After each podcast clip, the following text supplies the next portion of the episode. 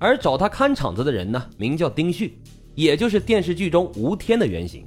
他是九十年代石家庄成功的商人之一，在石家庄啊经营着多家游戏厅和大的酒店。当时的丁旭啊，在石家庄第一工人文化宫开了一个游戏厅。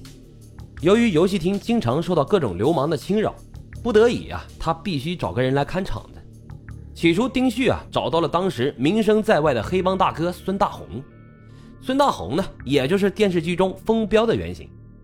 孙大红成名已久，但是孙大红看游戏厅不久啊，就发现游戏厅非常赚钱，而且他成名已久，也有一定的资本，于是他自己跑出去开了一家游戏厅。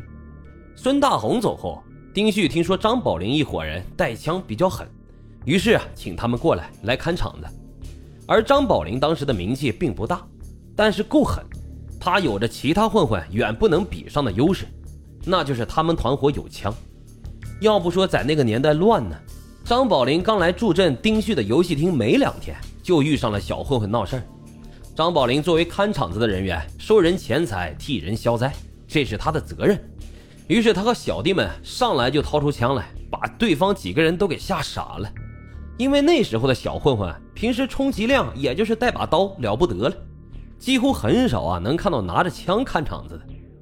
瞬间，小混混们作鸟兽散，张宝林也因此打出了在江湖上的名气，逐渐就成为了那一带有名的黑老大。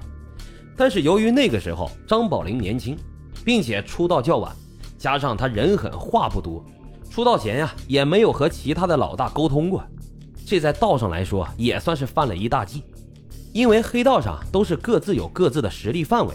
张宝林不声不响的就出道了，相当于抢了别人的地盘所以啊，他也遭到了很多黑老大的记恨。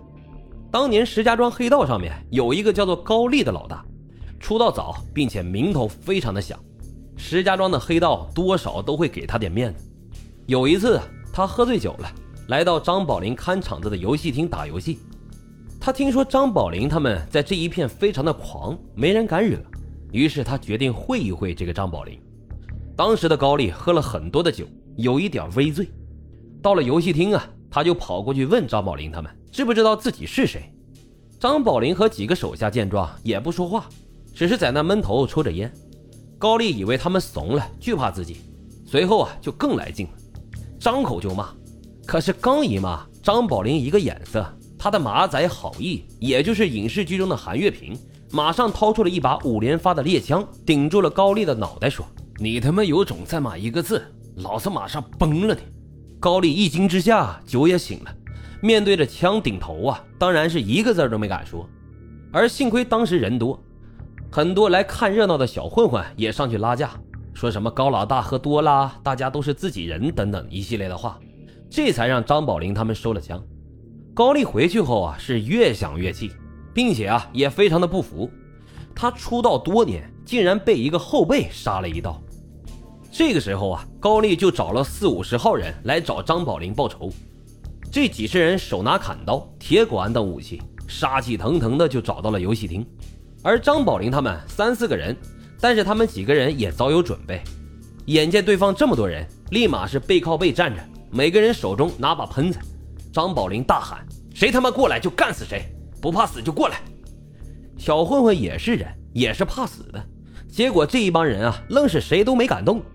两帮人马就这样僵持了一段时间，后来呀，石家庄一个顶层的黑老大三哥过来做了和事佬，把高丽喊走了，事情呢才最终得以平息。这件事情虽然过去了，但是丁老板的游戏厅却惨了，生意啊是一落千丈。一是因为来玩的人担心万一擦枪走火伤到了自己，所以很多人啊都不敢再来消费了；二是仍然是有很多黑帮大佬。不服新出道的张宝林一伙风头盖过了他们，时不时啊让手下来游戏厅里捣乱，最终老板丁旭是不得已决定弃用张宝林。但是俗话说得好，请神容易送神难，尤其是想送走够狠的张宝林这尊大神。张宝林一听丁旭说自己影响了生意，让他们离开，立马就是火冒三丈说：“没有我，你这个店早他妈黄了，用完我就把我往外赶。”没那么容易，最终啊，张宝林抢走了丁旭四万多元，才扬长而去。丁旭和张宝林呢，算是第一次结下了梁子。张宝林离开游戏厅后，开了一家货运公司，同时啊，也在另外一家游戏厅里看场子。但是这家游戏厅与丁旭的游戏厅在一个区域内，为了抢夺客源、争夺游戏厅的地盘丁旭啊，经常派人来张宝林看场的游戏厅捣乱。张宝林事后经过调查，他知道原来是丁旭所为，他直接就去丁旭的游戏厅里砸了场子。